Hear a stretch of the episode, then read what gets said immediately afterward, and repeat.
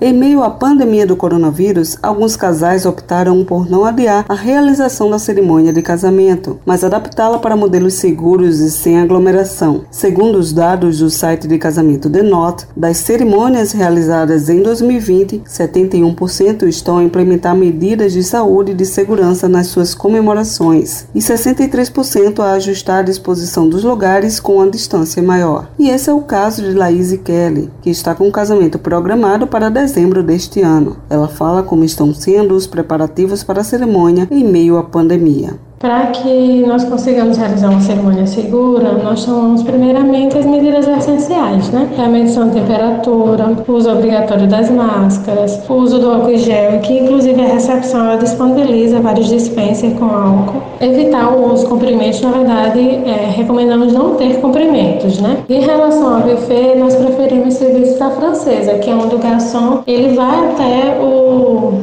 o convidado. E alugamos um espaço que a capacidade é maior para poder comportar todo mundo e é, fazer tudo certinho, né? Com distanciamento, com todo mundo, cada um na sua mesa, porque no outro salão era mais apertado, aí ficava mais complicado, entendeu? A publicitária e wedding influencer Renata Ellen destaca que os eventos foram reestruturados para seguir os protocolos. Por isso é necessário ter um bom planejamento da cerimônia e definir o orçamento da festa. E eu sempre indico que comecem pelo planejamento, definindo qual seria o orçamento que eles estariam dispostos a investir né, na festa de casamento. Em tempos de pandemia, isso ficou ainda mais evidente e mais importante também, porque a gente teve que fazer toda uma reestruturação né, dos eventos. A gente agora tem que seguir protocolos, nós temos também restrições de pessoas, então tudo isso interferiu diretamente na questão do planejamento e do orçamento, porque muitos noivos durante a pandemia tiveram que reduzir a sua lista de convidados e isso influi em todos os outros segmentos do casamento, né? Então, tudo isso interfere no orçamento do casal também.